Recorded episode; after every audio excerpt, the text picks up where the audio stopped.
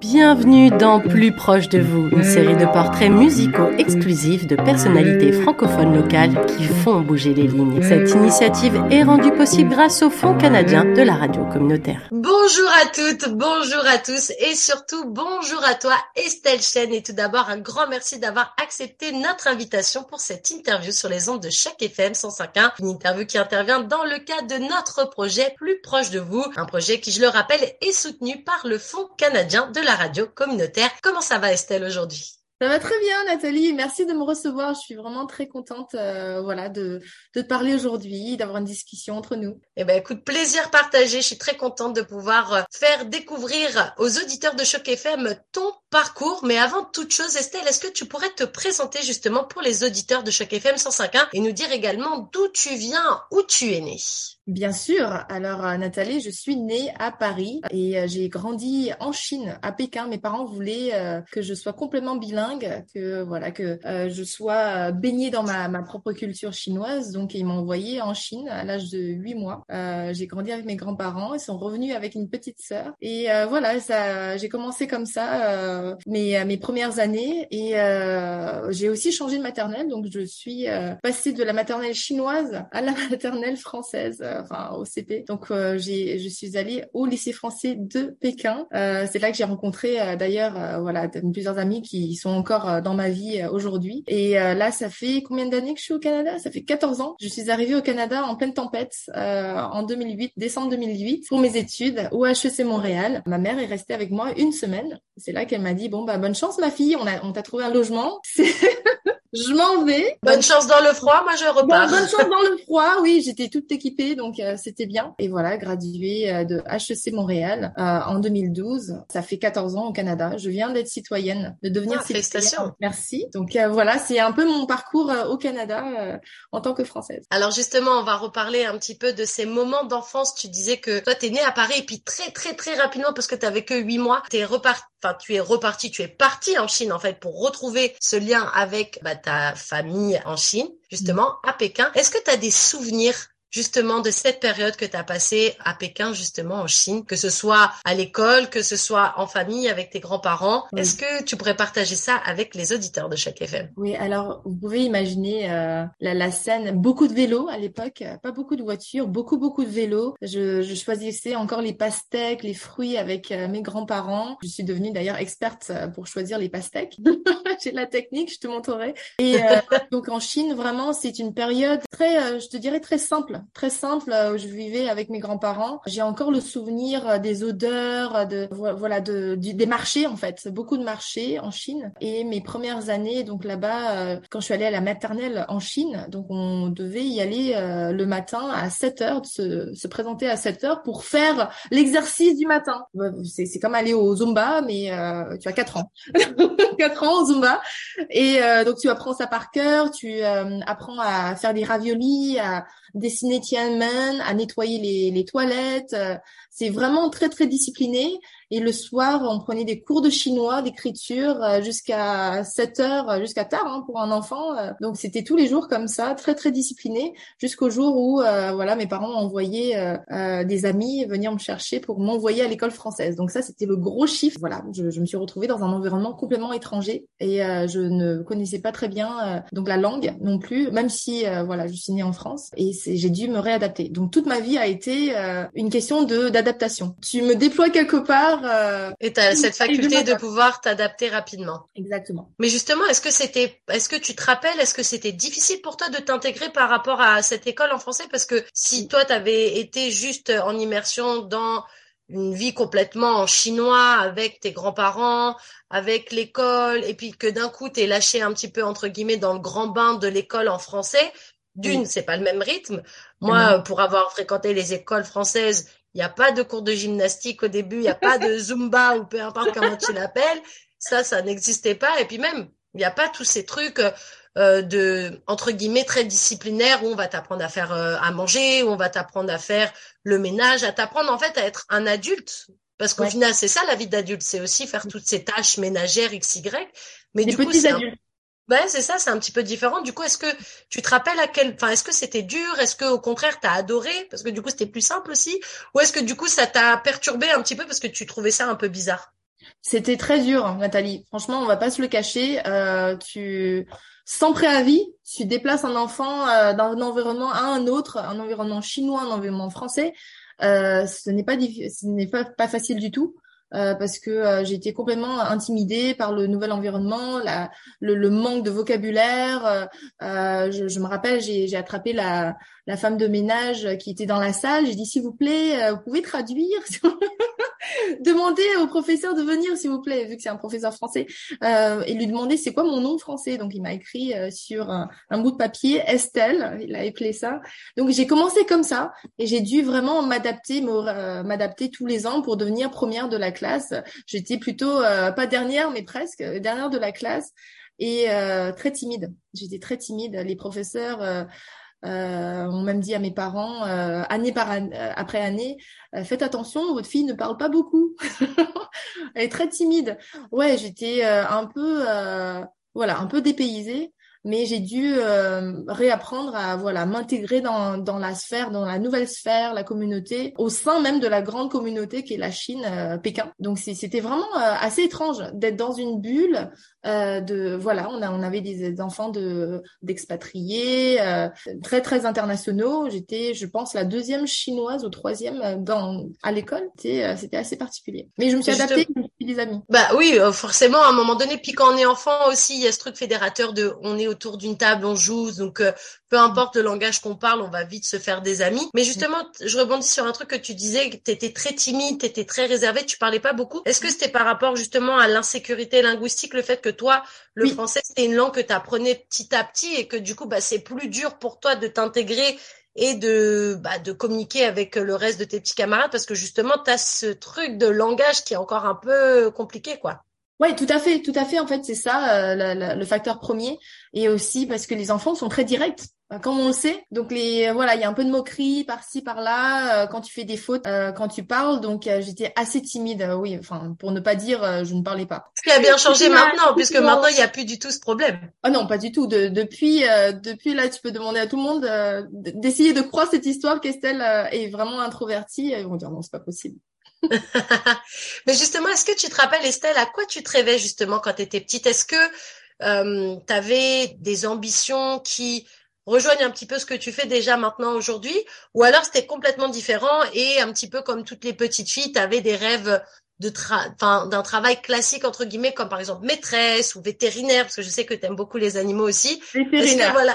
Ah, tu vois, j'ai mis le doigt dessus, je m'en suis J'ai mis le doigt dessus. J'ai grandi avec les animaux, euh, je suis une passionnée de voilà de, de chiens tibétains.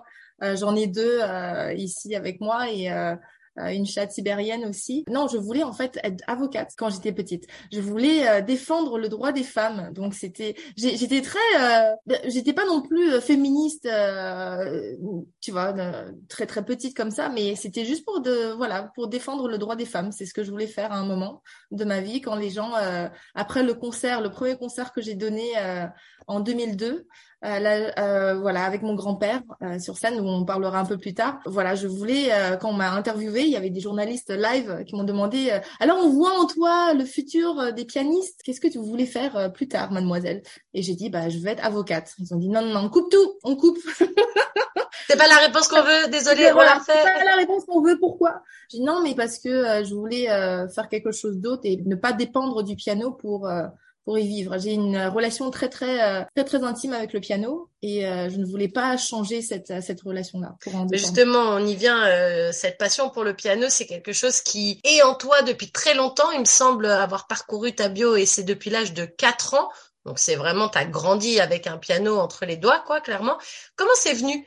Est-ce que c'est parce que je sais que tu as un grand-père chef d'orchestre très connu en mhm. Chine, justement. Est-ce que cette passion, elle s'est transmise comme ça? Ou alors c'est inné en toi et que dès que tu as entendu des notes de piano, hop, comme euh, envoûté, ça, tu t'es enfin, tu t'es approché d'un piano et tu t'es dit, waouh, je suis tombée dedans quand, comme Obélix dans la, tu sais, comme il était petit, tombé dans la potion. Ouais, comme la potion, mais non, il y a un peu des deux. Euh, j'ai été bercée même dans le ventre de ma mère euh, au son des concertos. Euh, mon, bon, ma mère, elle est aussi euh, donc elle était à l'époque euh, professeure de solfège. Elle est aussi elle-même pianiste et violoniste. Donc euh, voilà, c'est vraiment l'influence, la, la sphère familiale. Mais euh, j'ai voulu, en fait, j'ai eu le déclic à la télé. J'ai vu à l'âge de 4 ans une fille, euh, tu vois, une soloiste qui sur euh, sur scène avec avec un orchestre derrière elle, avec dans sa robe argentée, et je l'ai pointé du doigt. J'ai demandé à mes grands-parents, j'ai dit bon bah je veux être elle plus tard. Comment on fait pour devenir c'est la princesse, tu vois, mais euh, à la télé. Et euh, mes grands-parents m'ont prévenu, ils ont dit bon bah tu vas souffrir un peu parce que là la discipline est comme ça hein, et euh, il faut que tu, tu y tiennes. Donc tu vas faire travailler tes exercices, tes gammes, etc. On va trouver un professeur. Donc c'est un professeur qui n'était à l'époque pas très très connu, mais il faisait partie du même, je pense du, du même cursus, du même programme que mon grand-père. Donc ils, ils, ils, sont connus comme ça, beaucoup plus jeunes d'ailleurs. Donc euh, lui, il a été euh, très très euh, sévère avec moi, mais c'est bien parce que c'est comme ça que tu voilà, tu fais pas de fautes. Il y avait des petites tapes sur les doigts avec des les baguettes en bois, ensuite baguettes en fer.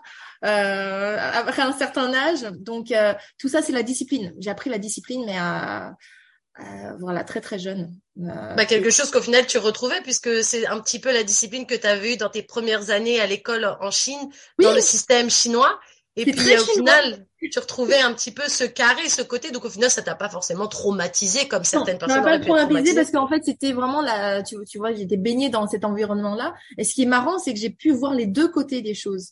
Donc là, quand je suis rentrée en France à l'âge de 10 ans, euh, là j'ai eu un autre professeur euh, chinois, mais euh, de France. Donc lui, il était vraiment beaucoup plus doux, beaucoup plus. Il m'encourageait en disant bon bah c'est bien, fais ça. Donc grâce à lui, j'ai sauté des niveaux et j'ai participé au grand concours international de piano en France. J'ai gagné plus, bah, à peu près deux ou trois ans d'affilée le premier prix. Et donc, grâce à lui, il m'a vraiment poussé, mais c'est une autre forme de, tu vois, d'encouragement. J'ai vu les deux. Ben justement, on va pouvoir passer le premier extrait de ta sélection musicale.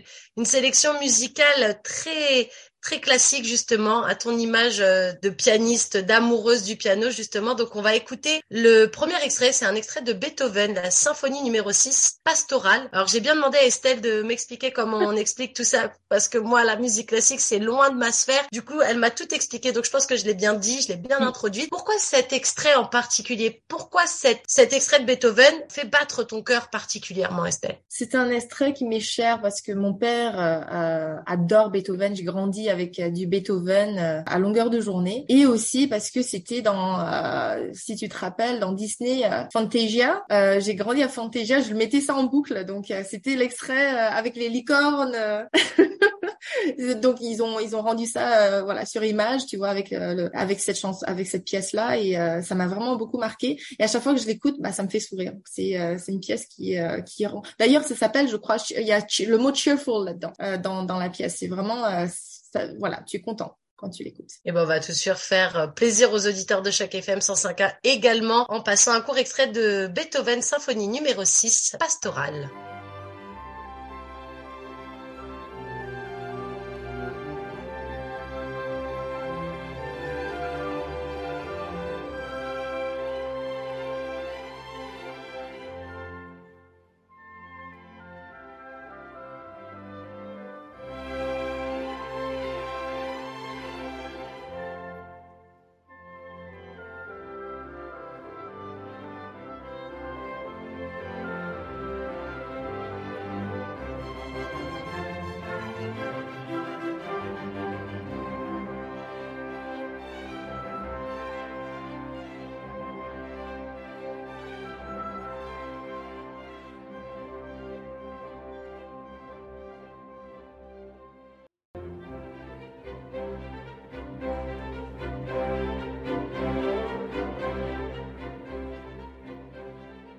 On a écouté ce court extrait de cette euh, symphonie numéro 6 de Beethoven. On va continuer le fil de ta vie. Estelle, alors tu disais, toi, tu te rêvais avocate. Si aujourd'hui on se rend compte, c'est pas forcément parce que tu es devenue avocate, pas forcément parce que tu es pianiste non plus, mais pour d'autres choses. Est-ce que tu peux nous expliquer comment, à un moment donné, tu as choisi les études que tu as faites? Qu'est-ce qui a influencé tes choix exactement? Quand je me suis fait demander, euh, bon, euh, qu'est-ce que vous voulez faire de votre vie Tout ce que je savais, c'était quelque chose autre que euh, le piano parce que je voulais garder le piano dans mon jardin secret. Euh, j'ai une relation très très sacrée avec le piano, donc je me suis dit euh, il faut il faut que je fasse quelque chose d'autre et j'aimais beaucoup les maths en fait. Donc j'ai changé hein, depuis, mais euh, voilà ça, ça c'était à l'âge de 12 ans quand j'ai dit que je voulais devenir avocate. Et euh, après j'ai réfléchi un peu, je me suis dit je veux faire quelque chose avec la quelque chose avec les maths, que ce soit économie. donc j'ai choisi le bac ES avec spé maths. Donc, Alors attends, tu dis bac ES, ça veut dire que là t'es retourné en France parce que. Oui, pardon, oui. Et oui. Je suis rentrée en France à l'âge de 10 ans. Mes parents n'ont pas donné de préavis, donc on est arrivé euh, en France pour les vacances et ils nous ont dit euh, à ma sœur et moi, euh, bon bah on ne repart plus.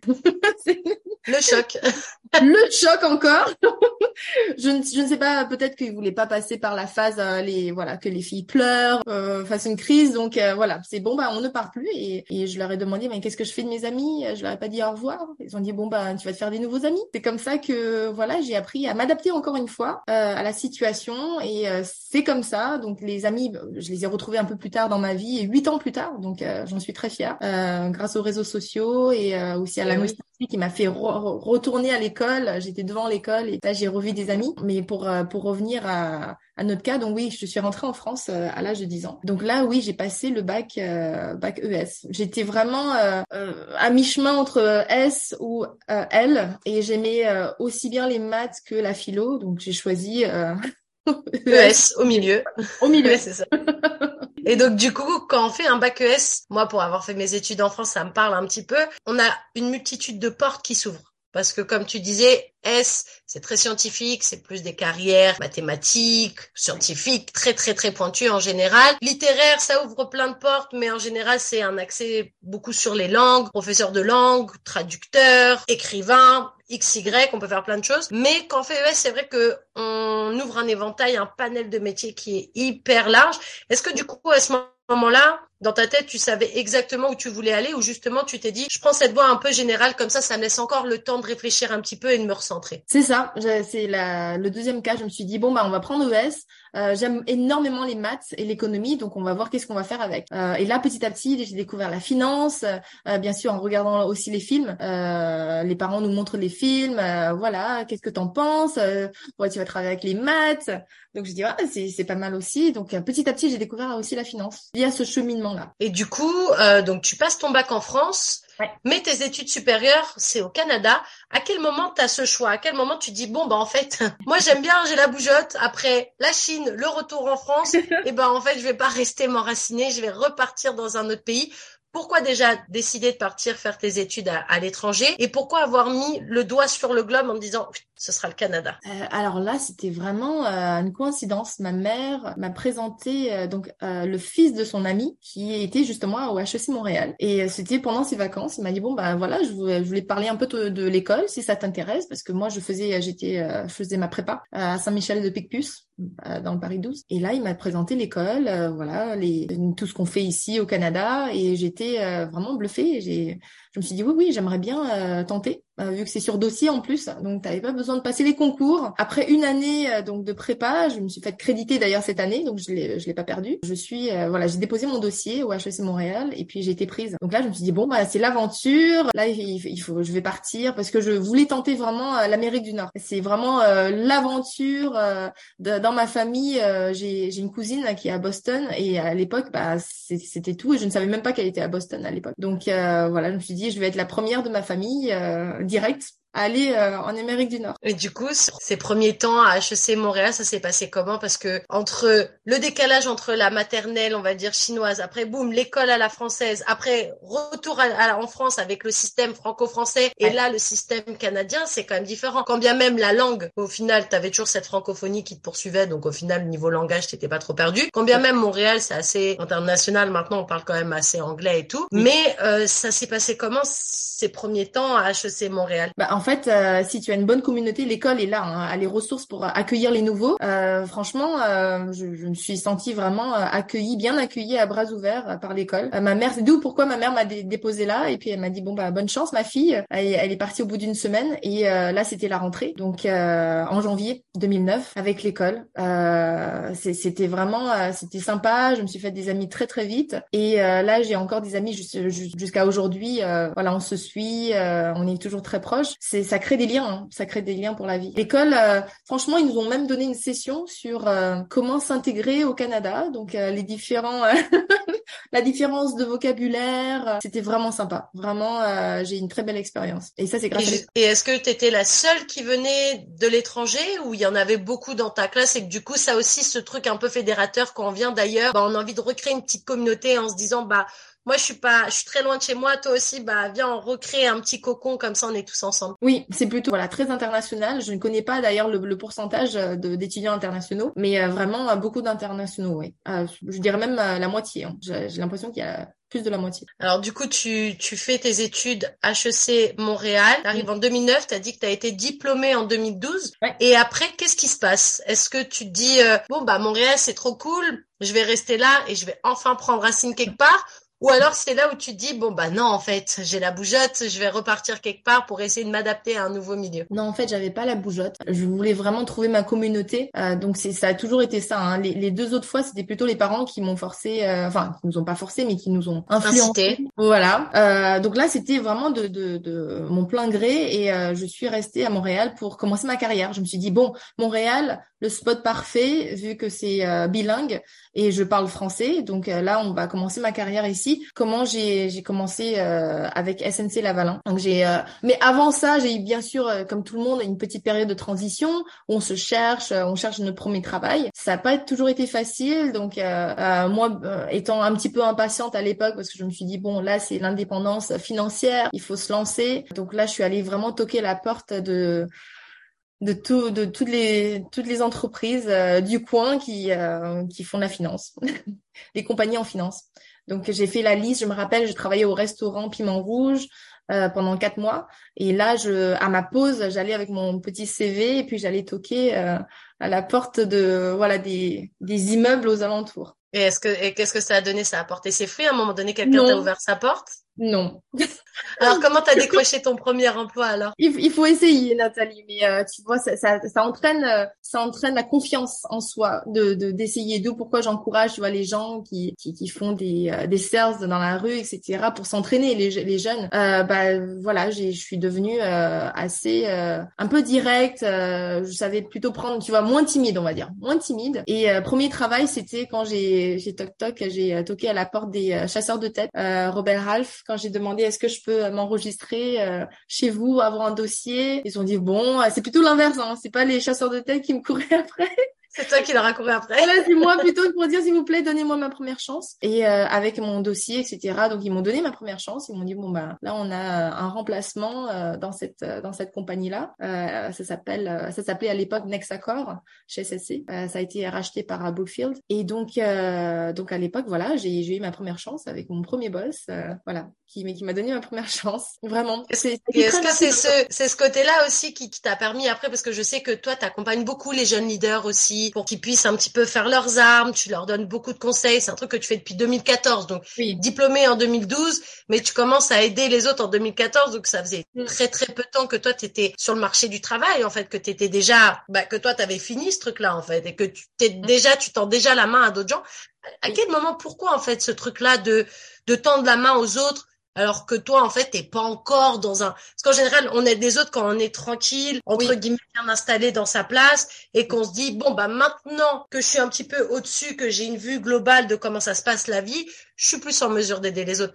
Toi, t'arrivais seulement fraîchement diplômé oui. et t'es déjà pleine de compassion, t'as envie d'aider, tu tends la main déjà à plein de gens. Comment ça, comment c'est venu ce truc, euh, Estelle? Je pense que c'est en moi depuis euh, depuis mes études. Même durant mes études, je faisais plein d'activités euh, extrascolaires. Euh, J'étais une étudiante plutôt moyenne, pas euh, pas top top, euh, mais mais dans la moyenne. Donc parce que je faisais trop d'activités sur le côté déjà communautaire et et en fait je je partage une autre philosophie. Je pense que euh, on n'a pas besoin de titre pour euh, commencer à faire quelque chose, pour être un leader dans la communauté, par les actions en fait. Donc euh, moi, j'hésite pas tant que je peux donner. Je te dis qu'au début, je ne savais même pas ce que je faisais. Hein, au, tout début, j'ai dit bon bah voilà, j'ai regardé quelques vidéos comme ça, je me suis coachée moi-même. Donc je me suis dit ça a marché. J'ai eu mon premier travail.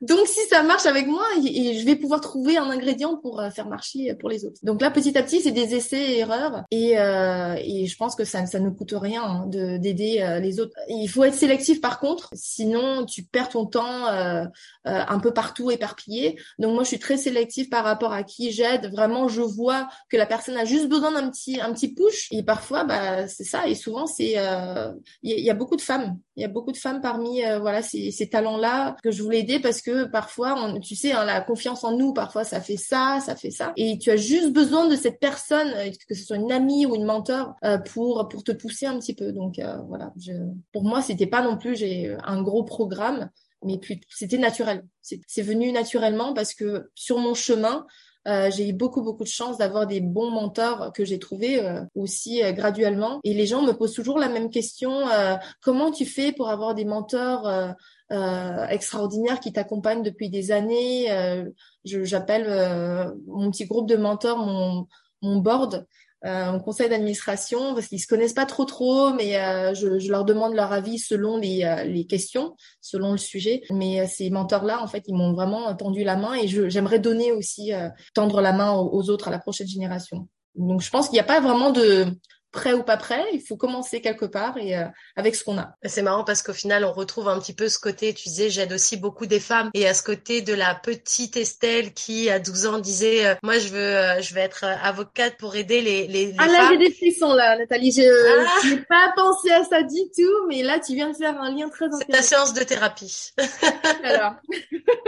Non, mais au final, on y retourne, on y, on s'y retrouve, tu vois, c'est un petit peu le book parce que même sans t'en rendre compte au final, parce que probablement sans t'en rendre compte, t'avais cet attrait de vouloir aider les gens. Si ça n'a pas été au travers du droit, et ben au final, tu t'es dit voilà, j'ai j'ai cette capacité en moi de d'aider les gens, j'ai cette envie, j'ai ce truc, et, et au final, bah au, ça s'est traduit par aider des, jeunes leaders à, tu les as aiguillés peut-être quelque part dans leur vie professionnelle alors que toi comme on disait tu entamais seulement la tienne en fait et, pour revenir au point de comment on peut euh, décrocher ces mentors là en fait pour moi c'est pas vraiment décrocher des mentors c'est vraiment de d'établir des, relations authentiques c'est ça en premier. Il faut, il faut, être vrai avec soi, avec les autres. Il faut être vraiment intéressé par ce que font les autres et toujours voir. Euh, j'arrive toujours à voir euh, le bon côté de chacun et il faut que ça soit euh, genuine, comme disent les, les anglophones. Pour parler le bon français. Le bon français, c'est ça. Alors, on va passer au deuxième extrait de ta sélection musicale, Estelle. Alors là, c'est un extrait de Chopin. Alors pareil, je vais faire attention à comment je l'annonce. je vais essayer de dire ça bien. Alors c'est euh, Chopin piano concerto, le troisième mouvement, piano concerto numéro un, troisième mouvement. Et euh, c'est euh, Arthur Rubinstein, très connu, tu m'as dit. Très connu. Et euh, du coup, pourquoi cet extrait en particulier? Qu'est-ce qui l'évoque en toi, cet extrait musical? Alors Nathalie, je pense que cet extrait, je l'ai écouté euh, quelques centaines de fois, facile, pour me préparer. C'est mon premier concerto que j'ai joué, donc je l'ai joué moi-même à l'âge de 12 ans. Euh, le fameux qui a, qui a après l'interview et tout ça, en fait. On, on revient, mais c'est bien, c'est bien, on fait le tour. C'est ça, il y a la le fameux, donc avec mon grand-père, euh, chef d'orchestre, on est parti à Belfort avec une troupe. Euh, donc il y avait euh, donc la chorale et aussi l'orchestre. C'est un orchestre semi-pro euh, de d'une école chinoise. c'est je pense que c'est un lycée chinois. Donc ils ont rassemblé des, une centaine de groupes à Belfort au sein de la, de la fête de la musique. Et j'ai décroché en fait ce petit 15 minutes j'ai négocié, j'ai dit papy, est-ce que vous avez un 15 minutes pour que je joue un, mon mouvement de concerto? 15 minutes, oui, juste 15 minutes. Donc là, j'ai pu insérer mon donc le mouvement numéro 3 qui est grandiose. En fait, c'est toujours le dernier mouvement qui est qui est la finale. Euh, donc euh, voilà, ça ça m'évoque des très très bons souvenirs de mon grand-père, de notre collaboration, des 400 euh, personnes dans la salle, plus de 400 personnes dans la salle. Et j'avais ma petite robe aussi euh, faite sur mesure. Euh, donc j'étais vraiment, je me sentais comme une princesse et je pense que là, j'ai bouclé la boucle par rapport euh, au rêve euh, quand je l'ai pointé du doigt. Et là, je me sentais vraiment comme une princesse avec euh, voilà ce solo. Et ben justement, on va faire écouter, découvrir ou redécouvrir parce que je suis sûre qu'il y a beaucoup d'auditeurs de Choc FM 105 qui sont bien plus cultivés que moi musicalement parlant et qui connaissent déjà cet extrait de Chopin, piano concerto numéro 1, troisième mouvement par Arthur Rubinstein.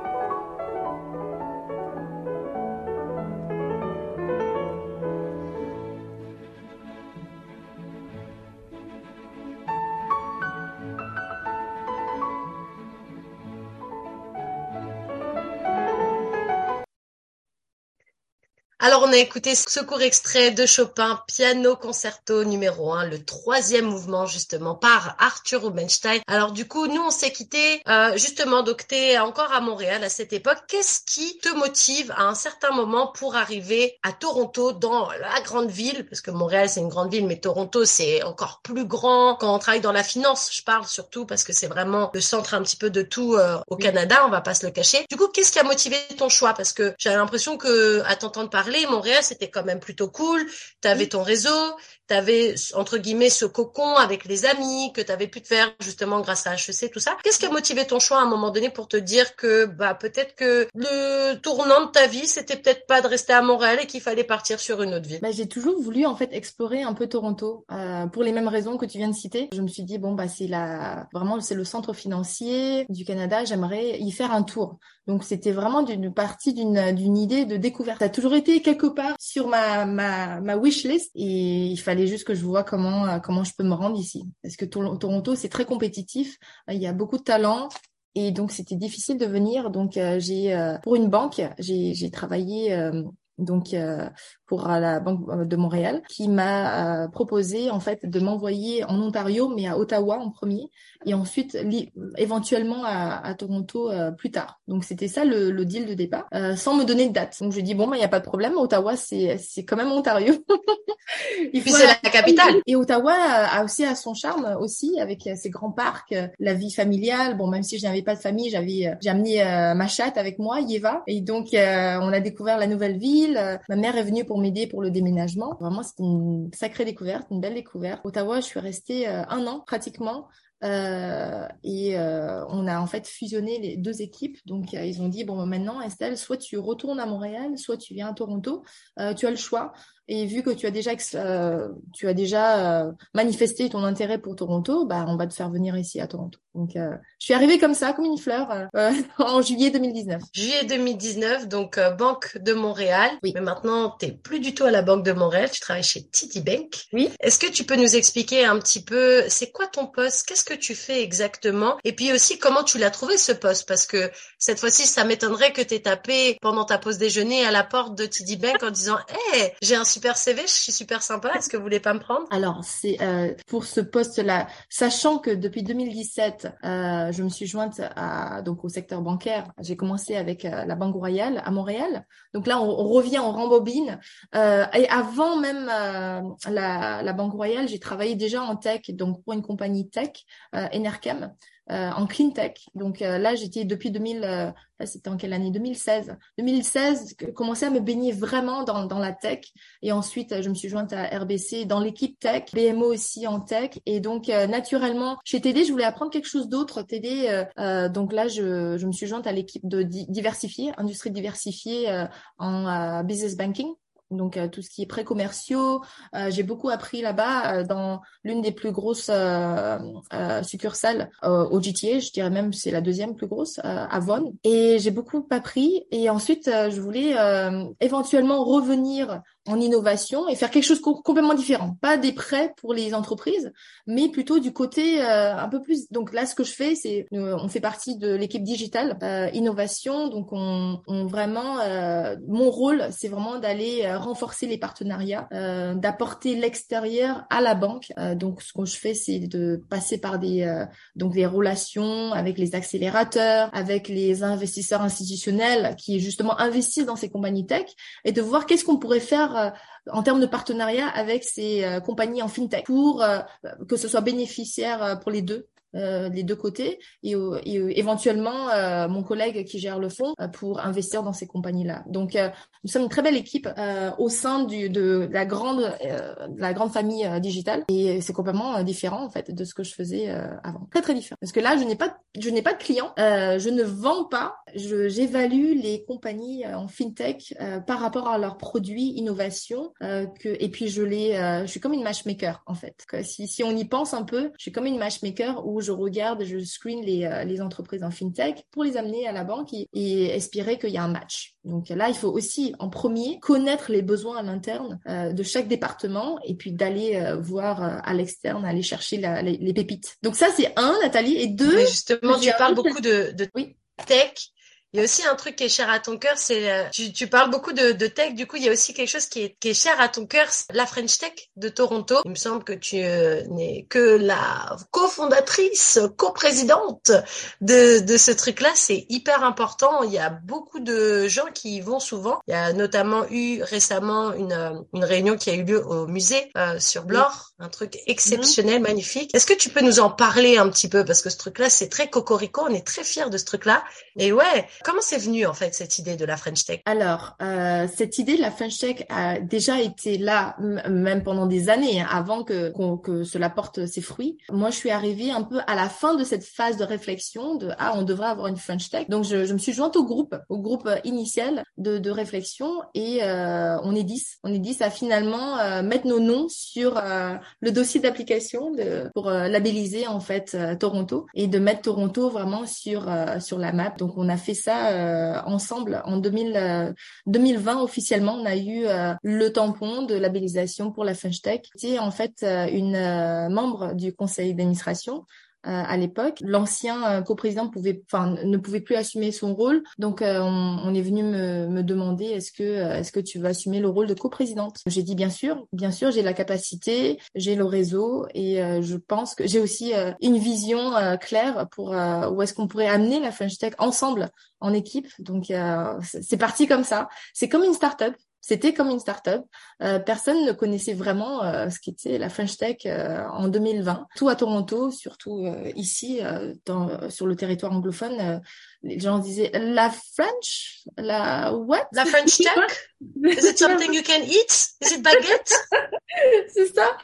Et il y avait beaucoup de voilà, de, il y avait un mouvement de d'éducation. Euh, pour ceux qui savent pas, la French Tech, c'est un, un mouvement euh, donc lancé par le gouvernement français il y a dix ans, en fait, les dix ans de la French Tech. Euh, donc Toronto, ça fait trois ans qu'on existe et on est dans vraiment dans 140 communautés à travers le monde. On représente 20 000 startups, 28 licornes et on est 14 à peu près en Amérique du Nord, dont deux chapitres au Canada. Nous avons Montréal et Toronto maintenant. Donc voilà, nous sommes très fiers de, de se faire relabelliser parce que c'est tous les trois ans. Donc cette on a eu en fait le, go pour un autre trois ans. Et donc euh, là, ce qu'on fait pour se faire connaître, il faut vraiment bâtir la, marque, c'est euh, à travers les événements. Donc les événements de qualité, les sommets donc annuels, ça c'est les gros qu'on fait. On en a fait deux déjà euh, en, présentiel. Donc le premier c'était au musée des Beaux Arts avec 360 personnes. Et cette année, en mai, mai dernier, on a eu 520 personnes qui sont présentées au Royal Ontario Museum, qui est le plus grand musée au Canada. donc c'est des gros paris parce que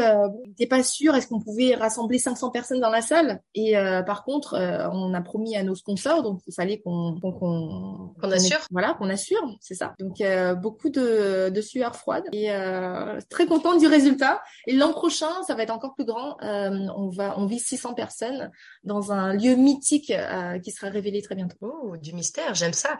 Mais aussi autre part que je vous ai vu avec la French Tech, il me semble que vous étiez à Exhibition Place lors de, de l'événement Coalition. Oui, euh, oui. Collision.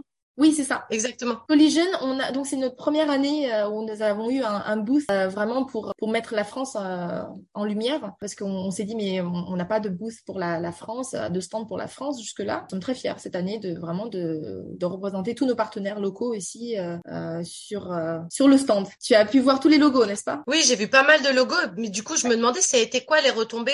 Est-ce que tu as eu des retours de ce truc-là? Est-ce que même de, depuis la France, tu as eu des, des échos de puisque Toronto c'est très récent comme tu dis, la French Tech, ça fait déjà une dizaine d'années qu'en France, ça a été créé, tout ça. Donc, du coup, je me demandais, est-ce qu'il y a des interactions entre le siège, entre guillemets, franco-français et toutes les petites antennes tout autour du monde? Ah oui, oui, bien sûr. Donc, euh, nous avons euh, eu aussi des Français qui sont venus de France en, en voyage pour aller à Collision. C'est tellement grand. Euh, c'est un événement à ne pas manquer ici à Toronto. Donc, euh, oui, nous avons eu des, des, euh, des retombées, je dirais pas toujours tangible parce que là euh, c'est plutôt euh, de bouche à oreille tout le monde nous dit euh, à chaque événement ah on vous a vu on a vu le stand ça parle ça parle énormément. À chaque fois que je vais bah hier on a eu un meet-up. Donc on a des meet-up tous les mois. Tout le monde en, en, parlait hier en disant ah oui on a vu le stand même les compagnies ici tech en tech euh, locales, euh, j'ai entendu leur CFO, leur CEO dire ah mais j'ai vu le stand de la French Tech. Donc là c'est vraiment, euh, on commence vraiment à bien se faire connaître. Donc là il faut continuer à assurer. C'est c'est ça, euh, la, la barre est très haute. Et un autre truc aussi dans lequel tu assures, c'est bah comme on disait le don. Toi tu donnes beaucoup.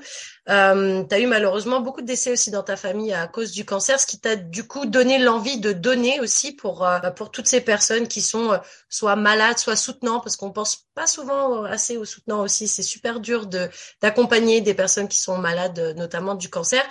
Toi, tu t'es euh, rapproché du Computing for Humanity. Est-ce que déjà tu pourrais nous parler de qu'est-ce que c'est le Computing for euh, Humanity? Parce que depuis 2020, euh, juillet 2020, donc ça fait déjà trois ans, tu es au conseil d'administration. Il me semble que c'est pour aider justement les personnes atteintes de cancer grâce à des super ordinateurs. Donc du coup, on relie toujours ce côté technologie avec ce côté don de soi. C'est toujours un truc qui revient tout le temps, en fait, chez toi. Comme une rengaine au piano, tu sais, tout, tout, tout, tout, tout, tout, tout, Il y a ce truc, en fait, vraiment de, voilà. Est-ce que tu peux expliquer un petit peu aux auditeurs de Choc FM 150 qu'est-ce que c'est Computing for Humanity et pourquoi tu as voulu t'impliquer là-dedans? Bien sûr. Alors, euh, Roy Chartier, il a, il a créé, il a lancé ce, cet organisme à but non lucratif en 2015. Donc, depuis, l'idée de base, c'était vraiment euh, de réaliser réallouer les ressources, les super ordinateurs très puissants euh, des universités euh, parce qu'ils sont un peu désuets, tu vois. Au bout de cinq ans, euh, normalement, ils veulent s'en débarrasser et puis échanger leur stock.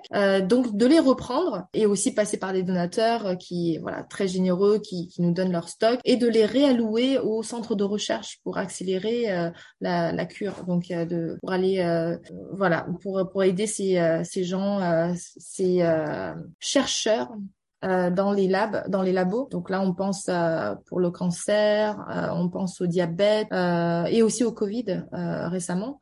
Donc c'est quand Roy est venu me, me parler, donc on se connaissait depuis Ottawa. Donc là on tisse des liens, on sait jamais ce qui peut se passer à Ottawa. Donc j'ai j'ai un peu ouvert le marché très très rapidement pour la banque au bout de trois mois.